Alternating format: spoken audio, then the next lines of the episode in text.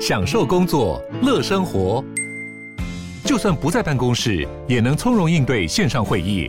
HP Dragonfly 透过专业的 HP Presence 设计，内建降噪及会议快速键，搭配清晰的 Bang & Olufsen 音效，增强音讯及视讯功能。HP Dragonfly 顶级商务笔电，采用 Windows 11专业版，让您在会议中享有最佳的视觉和听觉品质。房子会这么热，跟我们长期的低利率有很大的关系。新世代结婚的年轻人要搬出去住，老的爬不动了，要换电梯房。这就是为什么整个市场会生生不息的原因。升息的影响到底会是什么？它可能会是一个杀手锏吗？对越涨越高的房市来说，对投机客是有影响的。可是市场降温降到如同听众朋友希望它逆转这件事，是不太可能的。欢迎收听远见 On Air，各位听众，大家好，我是主持人远见副总编辑林让君。今天呢，我们很高兴邀请到远见资深总主笔彭信珠，信珠姐好，大家好。今天我们要谈的是全台风房地产升息还能这么疯吗？其实，在这个春假期间，刚过这个房地产的三二九的档期，那这个档期呢，推案量是创了五年的新高哦。光是这个六都再加上新竹，就超过了这个七千亿元的推案量。那大家就会很好奇，这个央行不是已经开出了第一枪，已经升息了一码？那为什么房市还可以这么热呢？所以我们就来请教新竹姐哦，就是帮我们谈一下，说为什么就是这个房市啊，大家都说很热，包括说像新竹一年内房价从这个四字头可以涨到七字头，在淡黄区可以涨到这么的凶，那政府真的有在打炒房吗？那新竹姐你怎么看呢？其实哦，谈到这个议题，我也是百般的无奈，因为我也没有钱可以买房子，只能够站在场边看就对了。应该这样讲，就是大家应该很清楚，就是二零二零新冠疫情开始之后，台南开始嘛，开了第一枪，是因为南科的关系。然后记不记得从呃二零二零年底的到现在，其实央行已经三度出手打炒房，特别要强调打炒房的意思是。政府说我们没有在打房哦，我们是打炒房，意思就是说他不希望有炒作的行为啦。那这个最主要呢，都是做什么？都是做信用管制的措施嘛。比如说，包括限制公司法人啊、自然人啊购置这个住宅贷款啊等等等，它就是降低你的土地的贷款的层数，希望你不要建商一窝蜂的去买土地，一窝蜂的要去盖房子。但是呢，你会发觉就是说奇怪啊，从二零二零年底到现在已经三波了，哎，怎么感觉好像房价越打越涨哎？对，为什么？我觉得最主要有一个原因就是他在去年七月启动的这个房地合一税，我们所谓的二点零版啊。那因为很多听众朋友跟我一样哈，我们没有资格买第二套房，所以你就不知道这个房地二合一税的这个二点零版有多么的重要的。那最主要原因就是说。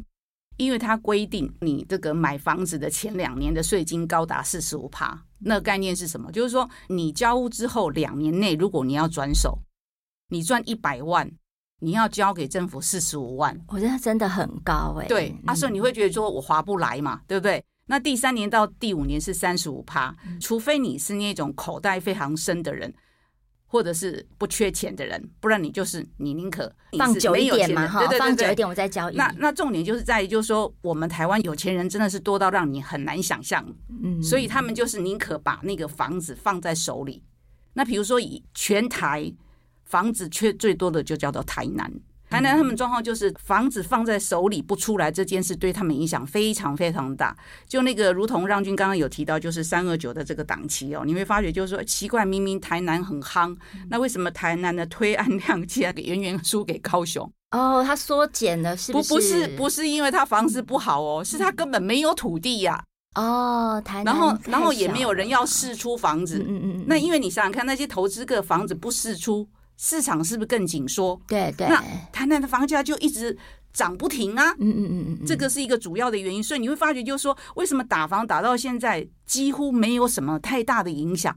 这样的话，大家就会很好奇，因为其实像三二九这个档期啊，大家把它称作是那个房市压力测试的第一个测试点。到底推案量这么高，那成交量是不是也这么高嘛？哈，升息的影响到底会是什么？它可能会是一个杀手锏嘛？对这个呃越涨越高的房市来说，说实在话哈，我刚刚有提到，就是对口袋深的人，他确实没有太大的影响，但是对于那个投机客是有影响的。因为投机客的概念就是他炒短线嘛，嗯，那炒短线我刚刚有提到，政府已经有规定了嘛，哈，就是说如果你两年内的话，你要缴税缴四十五趴，然后三到五年的话是缴三十五趴，所以呢，确实啦，我不得不说，就是说央行的这一招是有一点点效果，投机的投机的投资客，对他们确实下车了，下车就是说我就这个少赔为赚，嗯，因为政府有规定嘛，就是说如果你是在这个三十万以内。如果说是一千万的房子，意思就是说，你如果赚了一趴是不用交税的。所以，如果他在少赔为赚的情况底下，他下车，这个状况是有的。可是有没有到很厉害？其实是还没有明显的出现。就是说，市场确实有在降温，可是是不是降到如同我跟所有听众朋友希望它逆转这件事，是不太可能的。那我必须要讲一件事哦，为什么我说它不太可能的原因，就是说。你升息一码就是零点二五趴的意思嘛？大家都知道现在那个房贷利率实在太低了啊，很低啊，一点多趴。对，那我们就用好啦，你贷款一千万，比如说台北的房子，新北市最差都是要一千万起跳嘛，哈。假设你是贷款一千万，你头期款大概要缴个两百万到三百万。你如果以一千万来看的话，你利率从一点五趴到一点七五趴，因为我们刚刚提到增加零点二五趴嘛。那如果你是二十年的贷款的话，你每个月才差多少？一千一百五十八。对，这样算起来的话，可能一天就是多个三四十块钱。对，所以人家为什么说就是一天少吃一碗卤肉饭？哎、嗯，对，真的哎，我去帮大家查一下价格，哎，那个胡须张卤肉饭小碗的一碗刚好三十九块。嗯，所以大家就要开玩笑，就说是啦，确实是有一点压力啦，但是就是说这个压力还不至于大到。让大家觉得说，哎，买房子的人压力很大啊。不过哈、哦，严格上讲起来的话，这一波的升息确实有一点影响。但是呢，矛盾的地方就是在于，就是说，因为它要抗通膨嘛。可是现在你又找不到可以对付通膨的好的投资标的，嗯，所以资金还是会跑到股市跟房市的地方去。然后中国人又有那种观念，就是有土斯有财，所以他就会觉得说，我还是摆在这里比较安全吧。就是你知道，它有很多的这个动态的因素一直不断的在影响，那所以短期之内大家还是觉得说影响不大，除非啦，除非他真的生生不息。嗯嗯嗯。但是依据我对政府的了解，是不太可能做到这件事情，因为那个是知识体大的事情，所以短期之内有影响，但是影响并不是那么大。对，因为之前还有听到那个房地产界的大佬，你知道他们。也是老型仔仔，你知道吗？因为我们现在不是才那个呃市场利率才这一点多趴而已，然后你升个零点二五个百分点，就算升三码好了，今年也差不多一点八七五趴而已，所以对他们来说没有什么太大的差别，他们觉得说信心防线是在三趴。所以距离三趴很远，欸，你能想象吗？因为我年纪比较大，我那个年代是七趴八趴。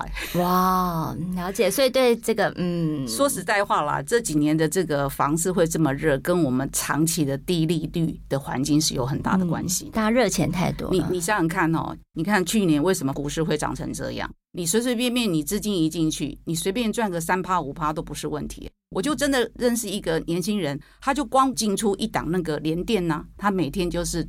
当日对冲，他就可以赚一台 Bosch，哦，我天，买一台 Bosch，你说要怎么办？那个热钱就是这个样子，然后再加上现在整个年轻人对于这个啊消费理财的观念又比老一代更要强，嗯，所以他们也会运用手上有限的资金去做一些套利的动作。对，所以说即便是升息了哈，因为这个呃升息的幅度，大家可能也不会觉得说是急升息，或者是幅度超过三码。所以呢，在这种情况之下，可能这个房地产即便它有降温啊，就像幸玉姐讲的，它可能也只是就是慢慢的降温而已。那个幸玉姐可以帮我们谈一下，说全台的我们整体的房市的走势吗？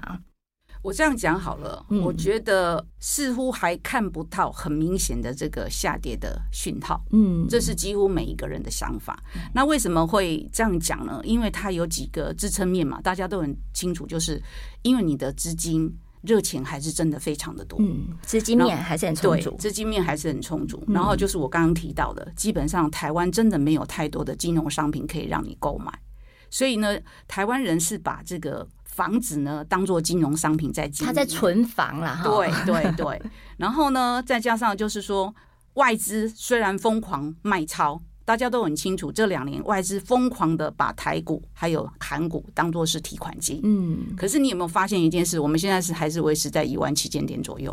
对，即便即便俄乌战争很严重，我们也是维持在一万七。你前阵子最高到一万八嘛？那你想想看，为什么还维持在一万七？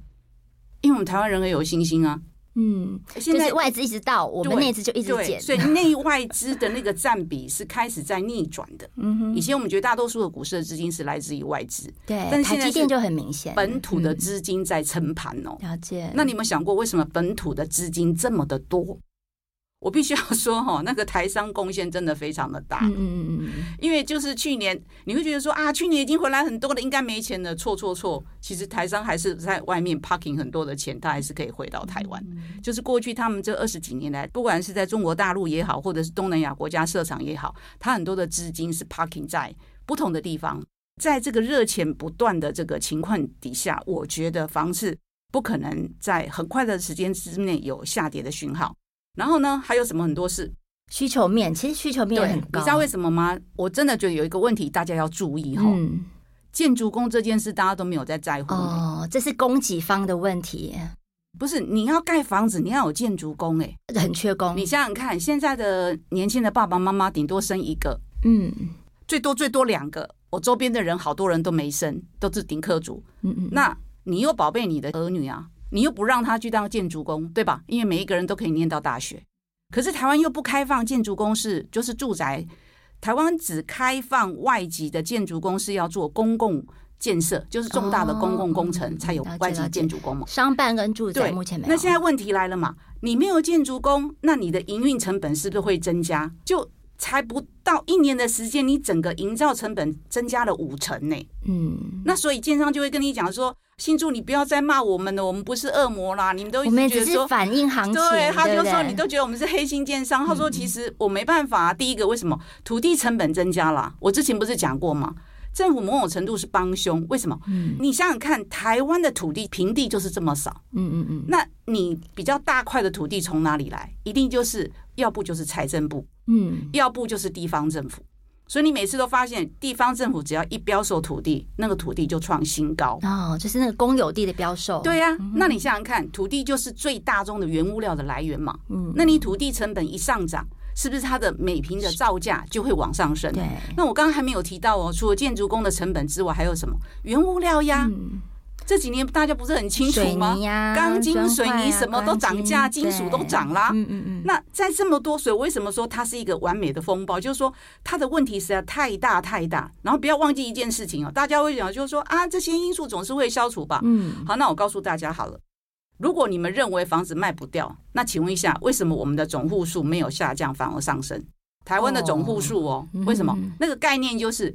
以前我们就是三代同堂，哎、欸，我现在发觉全台湾可能很少找到三代同堂的，大家都变成小家庭，对，都是小家庭，就不要跟公婆住了。比如说你的孩子要结婚，他就要去买新房，嗯、是不是？小家庭人口越来越多，所以刚性的需求很重要。嗯，我刚刚一直在提到说，房价没有办法下跌的主要原因就是说，你一直打投资客没有错，投机的那些人会稍微熄火。嗯，可是你的刚性需求还在呀，就是自住的需求还在，对，自住的需求还在嘛。然后还有一个就是高度的集中化的问题，嗯，就是对一些比如说我们的年轻同事不想买房子或买不起房子的人，那他是不是要向市区靠拢？哦，就是他要租在捷运方便的地方，对，因为要上班嘛，要通勤，对，所以他就会造成蛋黄区的房价是下不来了。嗯，还有第三个最重要最重要的。平均余命增加了哦，活得越来越久。台湾的平均余命可以到八十一岁，嗯，其实是全世界女生更高，八十三了哈。所以就是激发出退休族群的换屋的需求。嗯，这些事情真的非常重要。为什么？你看我们那个老旧的公寓，为什么政府一直要推都更？天呐！你想想看，那老旧公寓五楼耶，嗯，你怎么从一楼爬到五楼？所以这些老人家是不是要换屋？新世代结婚的年轻人，他们喜欢住小家庭，要搬出去住。嗯嗯。老的怎么办呢？老的爬不动了。要换电梯房，嗯，所以这就是为什么整个市场会生生不息的原因。哦、你就会就一直就是说奇怪，都已经少子化了，为什么房子还一直盖，一直盖，还很多人买？嗯、因为我要换新房子啊。对，换的比较便利的，啊、然后呃，靠近这个上班上学地点比较近的地方。对对对，就是因为这些因素，所以你会造成说，不管是二零二一年的整个房市的报告出来，都是很可怕的。对，这个户数一直在创新高，而且就是去年二零二一年的整体的这个台湾的。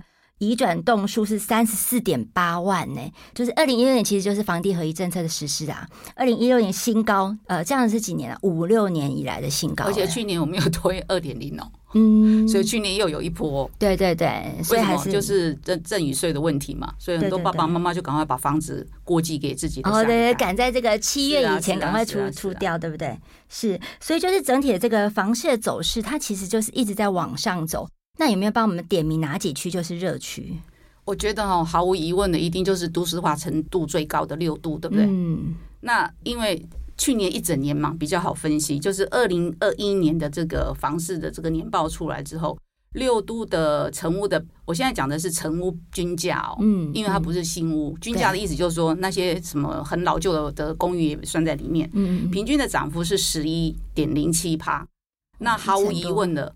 台南、台中是最厉害的，嗯、然后台北殿后，大家会想说奇怪，台北为什么殿后？因为很简单呢，因为台北已经涨了二十几年了，对，它基期已经很高了，它基期已经高到 几乎也没什么太大的空间可以涨。嗯，然后再加上台北，坦白讲，能盖的地方也都盖的差不多了嘛。嗯嗯，所以你会觉得就是说，哎，它为什么没有表现那么凌厉？没办法，因为它高度集中化嘛。嗯，那台南跟台中，毫无疑问，台南绝对就是。台积的影响就是南科的影响，嗯、所以它的成长幅度也很高。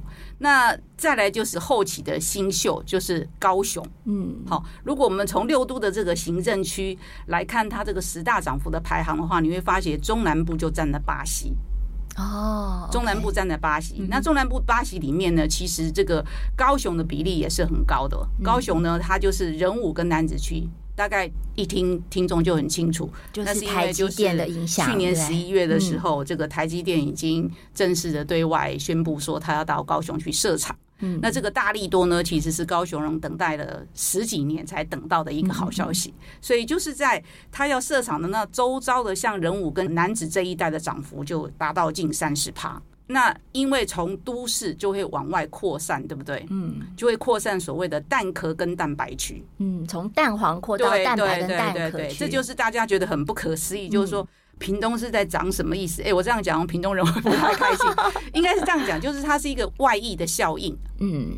你想想看，就像紫禁城的那个环跟环的概念嘛，哈，就一环、二环、三环、四环、五环，跟我这次写的一直向外扩，对对对，有写的半导体的人才荒的概念是一样，它就是一环没人就找二环，二环就找三环，一直向外扩。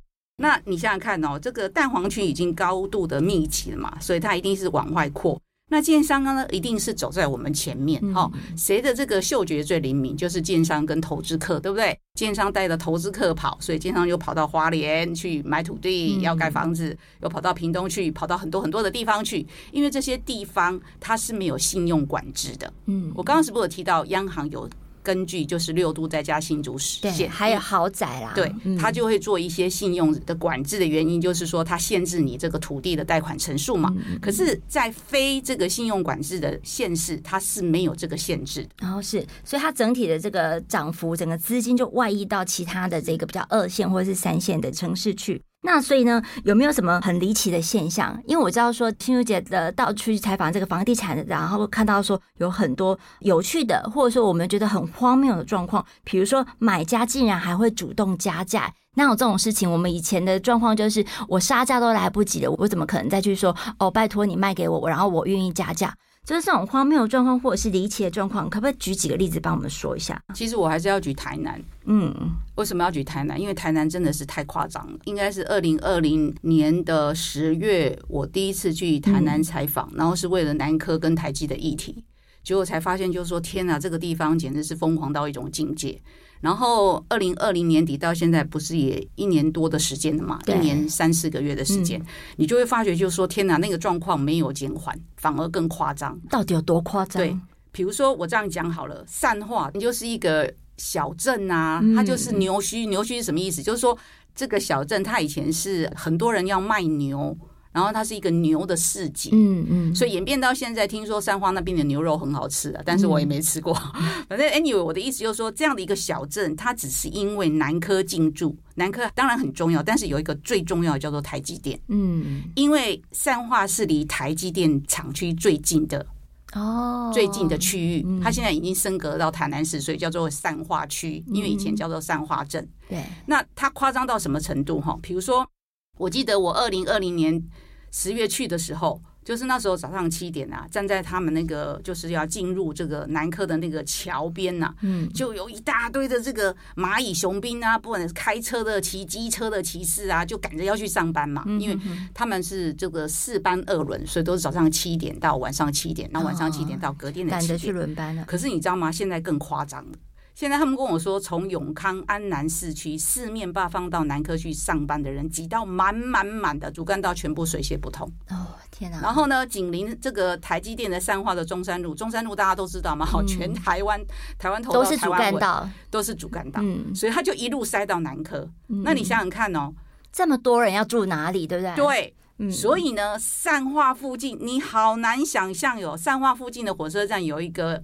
预售案，他第一期的时候，二十六楼的大楼，每一平开价二十五到二十八万。嗯，当地人说你疯了，你房子一定卖不掉。你怎么很多是新北市的一个价格了，对吧？已经是新北市的价格了，没错啦。好，哎，他玩销了哦，完销之后呢，他又推出第二期了。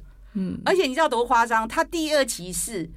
已经开价到快四十万，是十家登录哦，三十九点九万，我还没有去 update 最新的资料。然后呢，我刚刚不是提过吗？缺工，缺工，所以听说他这个案子的这个交屋期签约嘛，你签契约，它就是有法律效应的。对，所以他也不敢把交屋期写得太紧。以前有买过预售屋人都知道，大概就是三四年差不多。但是现在呢，这个建商搞到八年，哇，double 哎，对，还有人更惨的，到十五年。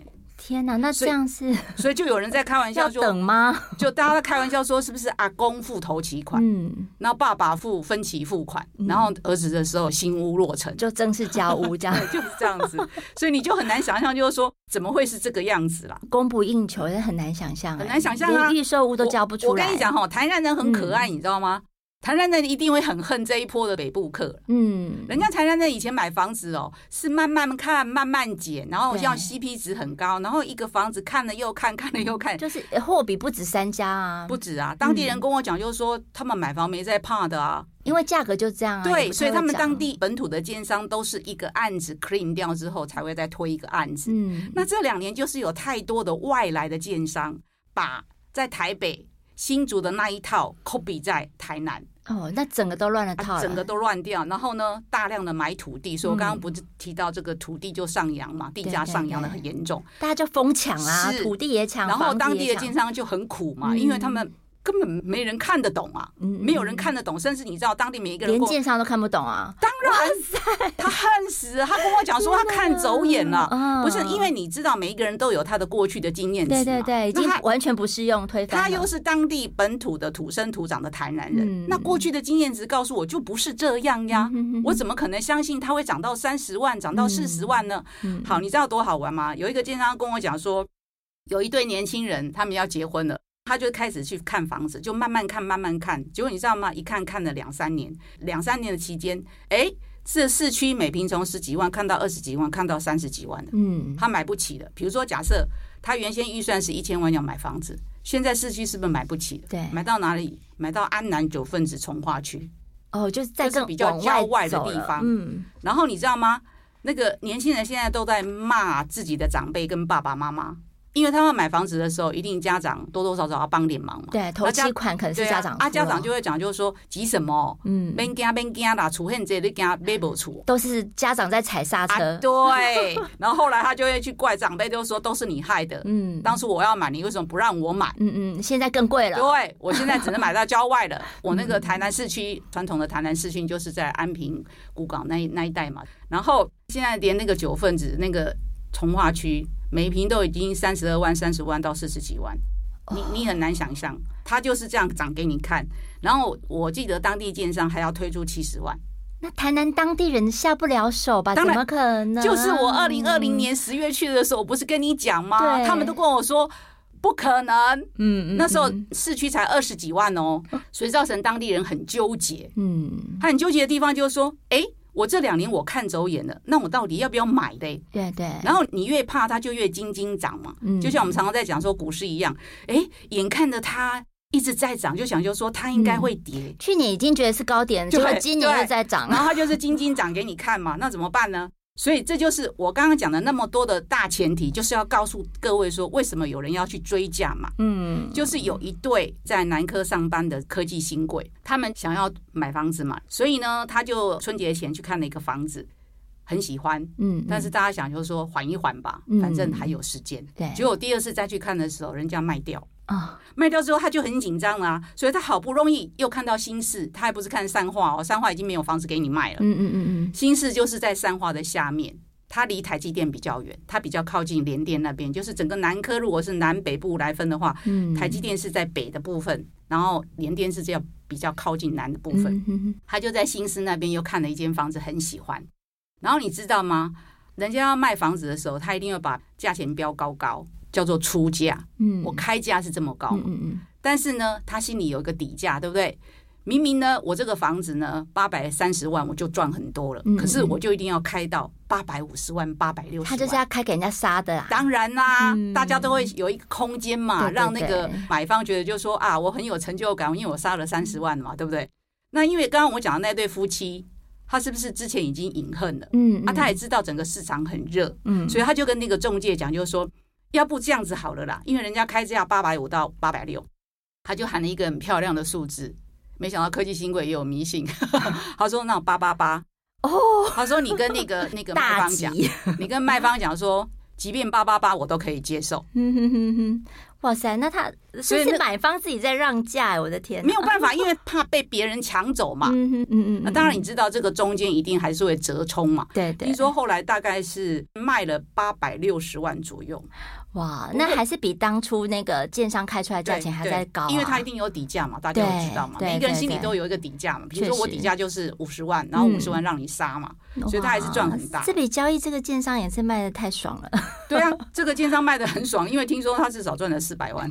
哦哇，天哪！好，对，我为什么一直讲台南哦？其实全国的房地产真的这两年都是台南最热。嗯，你很难想象一个，它是最早受惠台积效应啊，不能这么说，应该说南部南部县是最早受惠台积效应的。你知道为什么吗？因为南科那一块土地太棒了。嗯嗯，它跟竹科不一样，竹科因为当初腹地小，因为去过新竹的人就知道那一块腹地真的很小，所以它一直往外扩，扩到比如说宝山啊、香山啊那一带到新竹县去，就局限了。那它很零星。哎，听众朋友很聪明，一定会问我说：“那为什么中科没有获益那么大？”嗯，因为中科它也比较零星哦。但是南科呢，它是一整块土地，它是非常的方正跟完整的。嗯，所以那个台积电为了要分散风险，所以它其实在南科它压重兵嘛，五奈米厂已经要量产了，然后三奈米厂也全部在那边。嗯嗯，光它一家就要两万个职缺的工作人员，整个 total 里的那个南科就要八万人。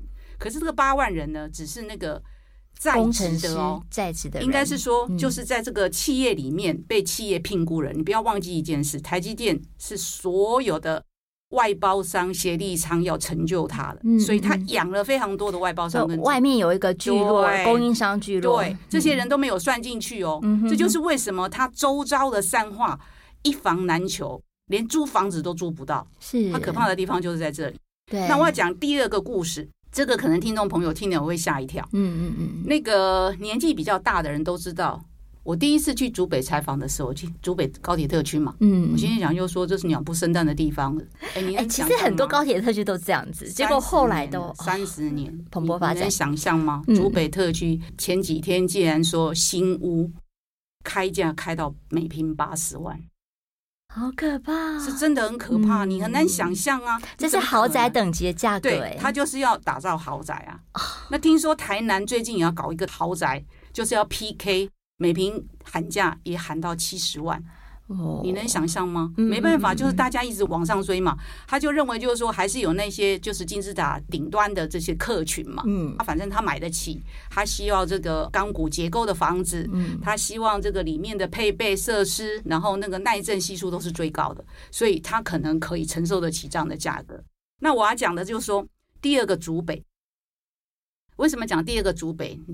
竹科那一代的工程师跟投资客，他已经吃到甜头了。嗯嗯那有一些已经上车的都知道有利可图嘛，那没有上车的是不是会隐恨？嗯嗯嗯，那他们就看到说：天哪，这段时间南科的发展简直就是 copy 竹科的发展呐、嗯嗯所以他们就觉得说，南科会不会成为第二个竹科？哦，获利模式就带过来玩了。那如果南科是第二个竹科的话，嗯那会不会复制第二个竹北？